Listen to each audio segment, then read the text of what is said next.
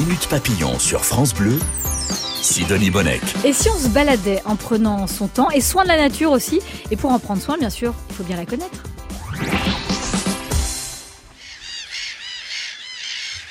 Bonjour François Lasserre. Bonjour Sidonie. Quelques mouettes euh, rieuses pour vous accueillir.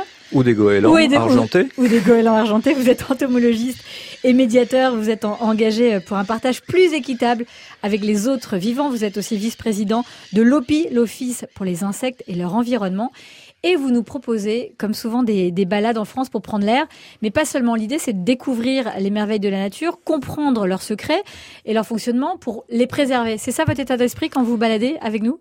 Complètement. Aller toujours un peu plus loin dans la, dans la découverte et surtout dans le fait de s'engager un peu plus.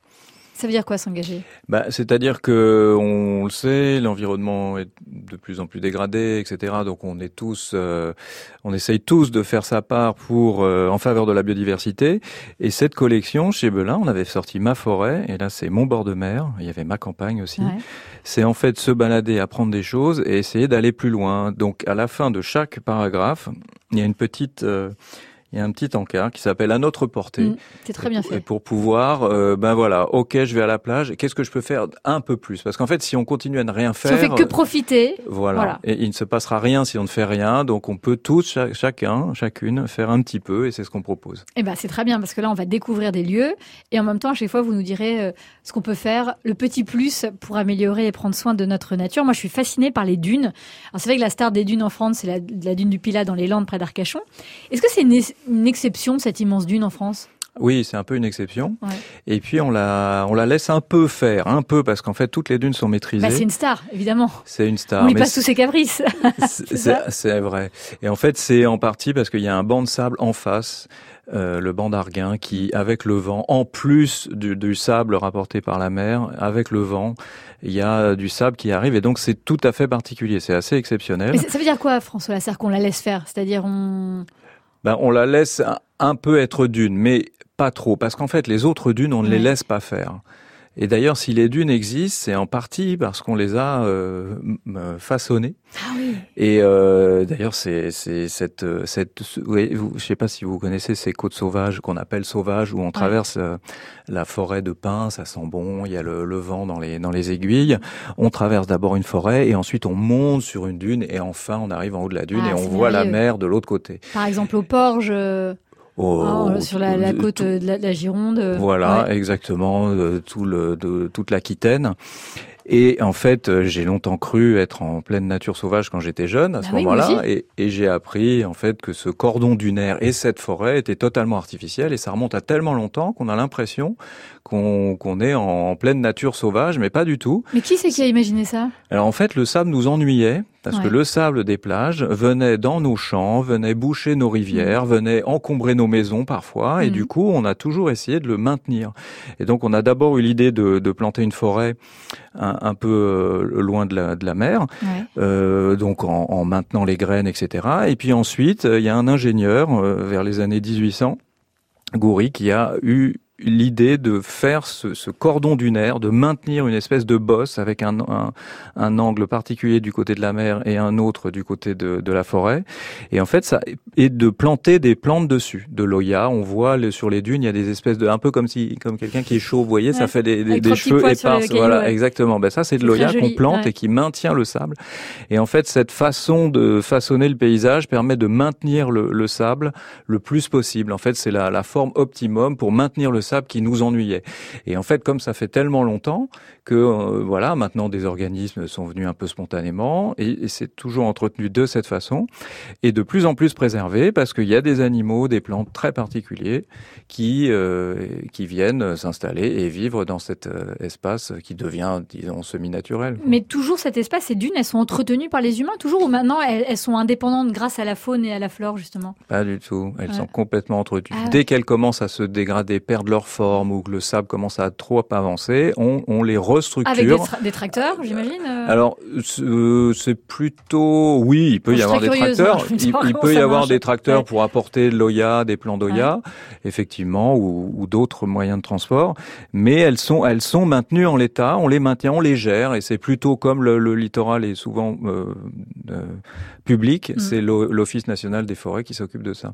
Et alors, il y a des Oyas, et qu'est-ce qu'il y a comme autre végétation alors, ouais, a... puis on parle de la faune aussi. Oui, alors il y a le panico qui est le symbole du conservateur du littoral. Ouais. Le panico qui est une espèce de chardon un peu bleuté qui est absolument magnifique. Il y a le liseron des dunes, il y a de l'euphorbe. Mais ça ressemble a... à quoi ça? Faut nous les décrire un peu. Alors, euh, ben, grâce à Arnaud Tételin, l'illustrateur de ouais. ce livre, vous les avez en illustration, elles sont assez difficiles à décrire. Euh, le forme maritime, je ne sais pas trop comment vous la décrire, ou l'oya, c'est comme des, des, petits cheveux, et puis vous, vous avez aussi la giroflée des dunes, ouais. le gaillet des sables. Mais justement, ce livre vous, vous invite, voilà, vous allez à la plage, c'est les vacances en et plus, tout. il est tout petit, il va bien dans le sac. Il peut aller dans le sac, tout à fait. J'ai testé. Et voilà, ok, c'est les vacances, vous avez besoin de vous reposer, etc. Mais vous, quand vous traversez une dune, vous traversez un espace naturel avec des, des êtres vivants extrêmement particuliers et qui sont particulièrement maintenus. Et donc, c'est une invitation à, ben, en fait, regarder sur le côté. Quelques petits insectes euh, ou, euh, ou, animaux qu'on trouve dans une dune. Alors dans une On dune. pas la moindre idée. Alors, euh, vous connaissez pas le hanneton foulon? Ah non, je le connais pas celui-là. Un, un, des plus gros insectes. En fait, parmi les hannetons, les hannetons, il y a beaucoup d'espèces ouais. de hannetons.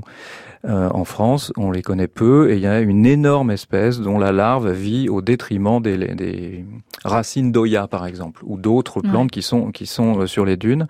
Et c'est une espèce de hanneton tacheté absolument magnifique. Et j'invite justement à aller un peu plus loin, faire une sortie hanneton foulon. Pourquoi pas? Parce qu'on peut entre juin et août rencontrer un des plus beaux et des plus, les plus grands insectes de France. On s'imprimerait des t-shirts hanneton foulon et on partirait se balader. Ce serait génial. François Lasserre, vous publiez Mon bord de mer avec euh, Arnaud Tételin aux éditions Belin dans la collection Mes balades écolo. Il y a un autre endroit qui me fascine, mais que je connais vraiment pas bien, que j'ai même jamais visité d'ailleurs, sont les marais salants. C'est des espèces qui sont nées à quelle époque ça? Et puis on rappelle peut-être ce que c'est aussi. Alors le marais salant permet d'exploiter du le sel. Le sel c'était quelque chose euh, d'incroyable et c'est toujours incroyable pour nous, pour les humains, pour plein plein de choses. Donc depuis très longtemps on exploite le sel. Payer ses impôts, payer euh, ses impôts, conserver la nourriture. Exactement, faire plein plein de choses. C'était vraiment essentiel dans la vie des humains, ouais. particulièrement avant. Alors que maintenant on, on, on en mange moins. On, ouais. essaie d'en manger moins. Ouais. Et donc ce seraient les Romains qui nous auraient appris cette technique du marais salant, dit du marais salant, où on fait en sorte que l'eau s'évapore le plus de, euh, de plus en plus jusqu'à ce qu'elle se charge incroyablement de sel. Et du coup, on a fabriqué sur plein d'endroits du littoral des marais salants. Alors, au bout d'un vers le 18e de, mémoire, parce qu'au 15e, la, région de Guérande, c'était vraiment euh, incroyable, la production de sel. Aujourd'hui, le, le, les sels des marais salants, ça représente environ 20% de la production, de ce qu'on consomme. Et euh, vers le 18e, bon, c'est tombé en désuétude. On utilisait d'autres sels de, de, qui sont trouvés dans le sol, ailleurs. Ah oui? Et donc ces marais ont été ou abandonnés ou maintenus. Et puis maintenant ça revient un peu à la mode, enfin ça revient beaucoup à la mode depuis depuis quelques années donc d'avoir un produit un peu local. Mais les marais salants abandonnés accueillaient beaucoup beaucoup d'oiseaux. Et les ornithologues en particulier, les, les fans d'oiseaux ont remarqué qu'il y avait plein d'oiseaux très particuliers qui venaient soit tout au long de l'année ou au cours de leur migration, mmh. se nourrir les pattes dans l'eau dans les marais salants.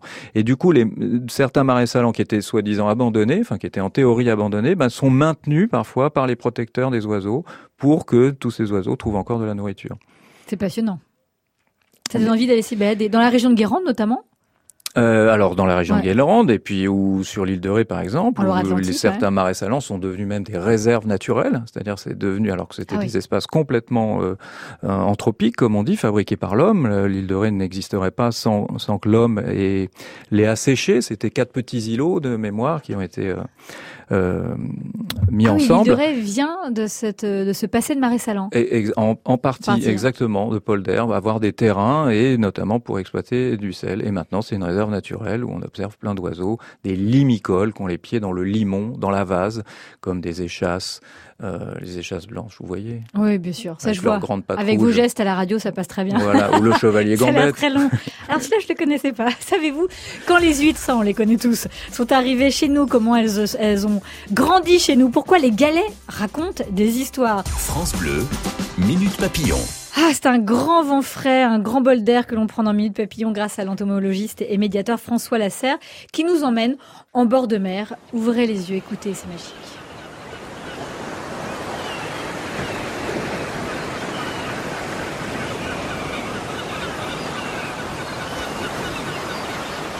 François, quand on se balade comme ça en bord de mer, on peut découvrir euh, des espèces aussi venues d'ailleurs, une, une faune d'ailleurs.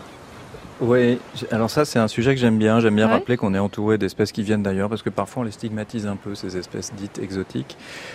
Alors c'est vrai que ceux qui sont dans certaines régions où il y a maintenant trop à notre goût de griffes de sorcières, une fleur, une fleur absolument magnifique qui pousse sur le bord du littoral et d'ailleurs on l'avait fait venir parce qu'on l'a trouvée magnifique. Et elle a une couleur particulière pour qu'on l'ait un peu dans la rétine là? Un peu rose Ouais. et puis il y a, il y a quelques variations. Pourquoi griffe de sorcière? Parce que C'est des une- grandes fleurs, c'est la forme des feuilles qui sont un peu grasses. Et en fait, euh, bah, du coup, j'invite à les regarder autrement parce que certains protecteurs essayent de les, de les enlever à certains endroits parce qu'elles sont trop... euh, On dit qu'elles sont invasives, c'est ça Voilà, elles s'émancipent un peu trop à nos yeux. Alors que nous, les humains, on s'est pas du tout émancipés. Voilà. Hein. C'est pour ça que j'aime bien ce sujet, c'est que la plus grande espèce invasive se permet de, de, Oui. de stigmatiser d'autres espèces. Mais c'est vrai qu'à Cette petite certains endroits... me fait de l'ombre. Voilà. Elles peuvent, c'est vrai, s'installer à certains endroits. Donc à court terme, ça change un peu le paysage. Ouais. Mais sinon, si elles sont un peu sporadiques et ça et là, elles sont absolument magnifiques. Elles peuvent attirer des abeilles et des insectes pollinisateurs. Et surtout, j'invite à les manger parce qu'elles sont... Ah oui, euh, ça se mange. elles, voilà, tout à fait. Elles sont comestibles, ces griffes de sorcières. Et puis j'aime bien aussi rappeler que parmi les espèces exotiques, il y a les huîtres. Quand on va à Quoi Nos Arcachon- huîtres françaises voilà, quand on va à Arcachon, alors Ouais. ce sont des espèces qui sont originaires d'ailleurs, mais bien sûr, depuis très longtemps, elles sont nées en France, enfin, elles sont nées Oui, en celles qu'on Europe. mange sont nées chez nous. Mais les Voilà. ancêtres viennent d'ailleurs. Leurs ancêtres viennent du Pacifique et en plus, en creusant le sujet des huîtres, Ouais. euh, j'ai appris que c'est la deuxième fois qu'on introduisait des espèces qui venaient du Pacifique. Parce qu'en fait, dès le 19e, en fait, on glanait tellement les, les fruits de mer, nous, on a, on avait, on a déjà eu cet impact de faire euh, disparaître quasiment l'huître plate, l'huître originaire Mhm. d'Europe, qui était une huître plate. Parce qu'on la mangeait beaucoup. On la mangeait beaucoup, on la Ah glanait. En fait, il n'y avait pas d'élevage et donc on, on, la, on la récoltait sur le bord. Et en plus de ça, il y a eu quelques maladies. Et donc, dès euh, 1857, par exemple, des- les ostréiculteurs du bassin d'Arcachon ont demandé l'autorisation pour faire venir des huîtres qui semblaient euh, bien prospérer chez les Portugais. Et euh, ils ont eu l'autorisation, ils ont fait venir ces huîtres qu'on a appelées des huîtres portugaises. Et en fait, parce qu'elles venaient effectivement du Portugal, mais on s'est rendu compte que ces huîtres avaient déjà été introduites au 17e par les Portugais en provenance d'Asie. Donc c'était déjà des espèces asiatiques. Et même ces huîtres-là, donc les huîtres portugaises qui en fait étaient asiatiques à l'origine, euh, ont fini par euh, être décimées avec plusieurs maladies. Et dans les années 70, environ, on a fait venir d'autres huîtres qui s'appellent l'huître japonaise, huître creuse, celles qu'on mange aujourd'hui, qui venaient avec des cargaisons qui venaient d'ailleurs du Canada et du Pacifique. Et euh, dans le bassin d'Arcachon, on a remis cette nouvelle huître. C'est cette, cette huître qu'on qu'on mange tous les jours. Et c'est un peu dur pour elle, c'est que dès Ouais. qu'elle s'émancipe, on la trouve un peu trop invasive. Donc euh, si elle est dans nos casiers, ça va, mais si elle part, on l'aime pas trop parce que justement, elle ne serait pas originaire d'ici. Mais enfin, elles sont nées ici depuis bien longtemps. Vous proposez aussi dans ce livre euh, excellent qui est paru euh, chez Belin, Mon bord de mer, euh, de manger la mer, mais raisonnablement. Comment on peut la goûter, la mer, pendant nos balades? Ah oui, alors c'est vrai que la, la pêche à pied, on a, en tout cas nos générations, je ne sais pas si vous l'avez fait, cette petite pêche à pied avec un Oui. filet, aller chercher des crevettes Ouais, ou des crabes, ou coques, euh. voilà, des petites coques, etc. Ah ouais, Ben bonheur maintenant. Il y a beaucoup de, de, parce que je vous parlais de l'impact de la récolte des huîtres au 19e siècle, déjà milieu du 19e, et, et en fait, ça, ça a un impact non négligeable. Donc déjà, il faut savoir qu'il y a pratiquement partout une réglementation. On peut pas Mhm. pêcher tout et n'importe quoi comme ça. En fait, c'est réglementé. Comment Donc j'invite à se, se renseigner auprès de la préfecture Ouais, ou de la commune. L'office du Par tourisme exemple, même, ouais, ils savent ça, ce genre de choses Peut-être que l'office de des, certains offices doivent doivent le savoir. Euh, que rappeler que ben les crustacés par exemple, les crabes et certains mollusques commencent à être rentrés dans les animaux qui ressentent la douleur. C'est pour ça qu'on peut plus ébouillanter des, des homards par exemple. Comment C'est- les, c'est le comment cas on en les Suisse. maintenant alors Euh, bah, du coup, il faut les, faut faire en sorte qu'ils soient euh, tués avant, mais on peut plus les ébouillanter vivants. Euh, c'est ce qu'on fait encore avec les crabes, les araignées. Exactement, euh, sans se poser aucune question, alors que les poissons, ces animaux, sont, sont rentrés dans des animaux sentients, qui n'est pas une, une, notion tout à fait scientifique, mais quand même qui ressentent la douleur, ça, ça y est, c'est avéré. Donc, à la fois en termes de protection des espèces, se renseigner, et puis ben, éviter de euh, prendre pour un oui, pour un non, des animaux qui peuvent ressentir la douleur. Donc, j'ai listé quelques espèces qui, voilà. Et puis surtout, il y a plein d'associations, et c'est ce que j'ai mis en valeur beaucoup dans le livre. Il y a plein d'associations en France qui proposent de pêcher de façon éthique. Donc, ils vous disent quoi faire, comment et à quel moment. Et, et, alors du coup, bah, pour terminer, j'invite à aller plutôt vers du végétal, enfin du végétal, mm. les algues, même si ça peut. On peut manger des algues comme ça Et bien sûr, elles sont presque ah toutes comestibles, et donc ça c'est incroyablement facile quasiment toutes les algues sont extrêmement comestibles. J'ai listé les plus faciles. Ça, c'est très facile. Vous avez deux trois sous les yeux là ou pas? Euh, Alors je les ai plus en tête, mais c'est quasiment toutes les algues que vous croisez. on les fait quoi en salade On les nettoie, on les coupe en morceaux. Voilà, euh... cuit, cru, euh, e-, exactement. Ah Et c'est extrêmement facile. Donc il y a plein de choses à manger au bord de mer qui peuvent éviter de, une, une, certaine souffrance animale et surtout une, un impact assez fort sur les espèces du littoral. Quand on se balade sur une plage de galets, vous nous invitez aussi François Lasserre à prendre un galet. Et bien le regarder parce que lui aussi raconte une histoire. Qu'est-ce que ça raconte des galets? Ça vient d'où? Ben, alors les galets, c'est dans les régions, donc c'est un peu comme du sable, puisque le sable c'est un granulat, c'est un qui vient de la montagne. alors oui, de, la roche, effectivement, et les galets, c'est des, c'est de la roche qui est plus récente, parfois un peu plus dure et qui est moins érodée que le que le sable, mais le sable vient de la croûte continentale et aussi euh, des fleuves. Et de plus en plus, euh, on nous invite à regarder sous les galets et à les remettre en place, parce qu'en fait, il y a aussi toute une faune qui vit sous les galets. C'est un petit écosystème. Euh, pareil pour le sable, qu'on n'a pas le droit de, de, de prélever comme ça, n'importe comment. Et donc on invite à, ok, vous êtes sur les galets, si vous voulez les déplacer, essayez de les remettre aux mêmes endroits. Et si vous voulez nettoyer une plage, ça va jusque là, ben on fait attention à pas faire n'importe quoi parce que les plages sont des écosystèmes complètement uniques. C'est vraiment un, endroit unique entre euh, la terre et la mer, avec ses habitants et tous les détritus qui, qui s'y trouvent, les détritus euh, mm. organiques, que ce soit euh, plutôt naturels, euh, abritent aussi toute une faune complètement unique. Ah, dont, ça quoi de, Oui, pardon. Dont, dont ces fameuses puces de mer, soi-disant puces, qui sont en fait des petites espèces de petites crevettes, les talitres, qui sautent, et qui d'ailleurs commencent à nous manquer parce que euh, il y en avait plein avant ça nous pouvait nous embêter quand on grattait dans le sable et qu'elles sautaient tout autour de nous. Elles attendaient en fait dans leur petite dans leur petit tunnel, elles attendaient le soir plutôt pour sortir. Et eh ben il y en a de moins en moins et c'est pourtant euh, des animaux qui qui nous permettent de recycler tous ces éléments organiques qui sont sur la, plage, mhm. qu'on appelle des laisses de mer. Vous voyez cette espèce de bande que que la marée euh, façonne, que les vagues façonnent, cette bande de de d'algues mortes, de, de restes de crabes, etc. Et ça permet de nourrir tous ces animaux, permet de nourrir par exemple les oiseaux migrateurs, encore une fois, qui tout au long de leur voyage peuvent se nourrir le long des plages. Et si elles sont trop nettoyées, euh, par exemple ces plages pour faire plaisir au comme pour le confort visuel des eh bien euh, ça empêche ça enlève une, une, grande partie de ces écosystèmes. Donc du coup même nettoyer une plage peut se faire de façon écologique. C'est passionnant avec vous François Lasserre. On continue de se balader en bord de mer. Vous publiez mon bord de mer avec Arnaud Tételin aux éditions Belin dans la collection. Mais balades écolo d'ailleurs sur la plage coquillages, crustacés, laisses et pingouins aussi. On continue euh, de découvrir euh, ces merveilles françaises avec vous. Minute papillon, on en apprend tous les jours sur France Bleu. Vous apprenez plein de choses en vous baladant en bord de mer un peu partout en France grâce à François Lasserre qui est entomologiste et médiateur. Il vous raconte les secrets de la plage, des sentiers, des dunes et c'est passionnant. Et tiens, on croise des pingouins avec vous. Qu'est-ce qu'ils font là ces pingouins? Et ben, en on est où d'ailleurs là? Parce que j'ai plus où on est moi. Alors on peut être en Bretagne ou en Normandie. En fait, les pingouins euh, vivent en France et dans le nord du monde. Enfin, vivent en France en été, viennent et puis après repartent dans le nord. Mais les pingouins vivent au nord du monde, alors que les manchots vivent au sud. Et les pingouins volent. Mais en fait, en langage francophone, il n'y a qu'un seul oiseau au monde qui s'appelle le pingouin. Un pingouin, c'est le petit pingouin ou le pingouin ah torda qui vit, qui est en ce moment en Bretagne et en Normandie. Il est où en Bretagne? Vous avez une idée à peu près des, des Alors, si? vous allez euh, vers les sept îles, par exemple, là, il y en a, il y en a plein qui nichent. précisément? Alors, c'est Bretagne euh, du Nord. C'est plutôt Bretagne du Nord. Mais c'est le seul pingouin au monde euh, vit en France. Les autres, ce sont des manchots. Quand vous êtes manchot, vous ne pouvez pas voler, alors que les pingouins volent.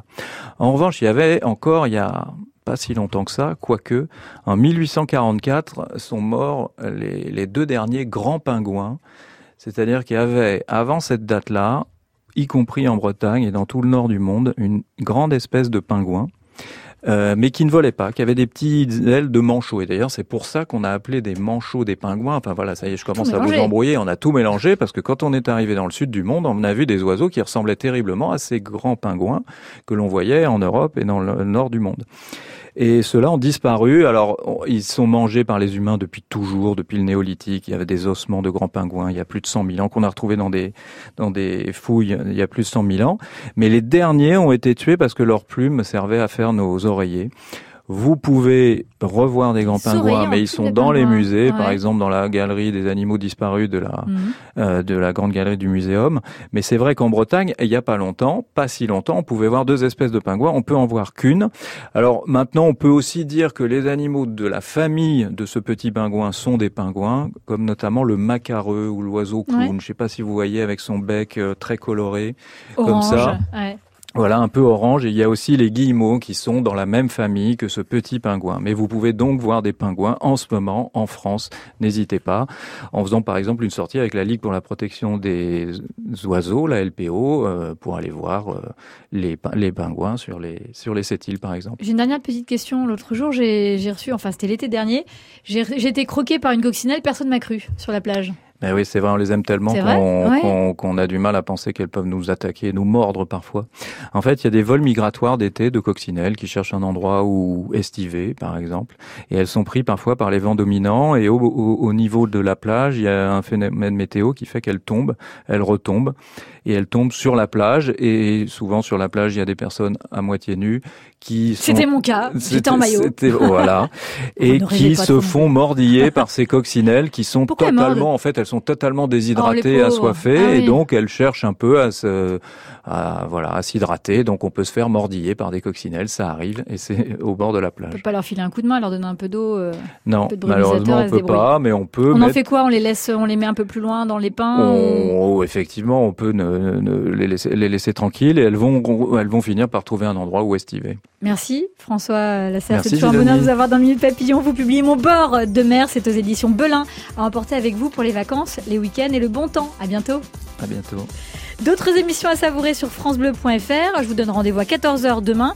Vous allez découvrir les secrets d'une super hormone, la dopamine, et, euh, et puis aussi les descendants de Django Reinhardt et de Gustave Eiffel.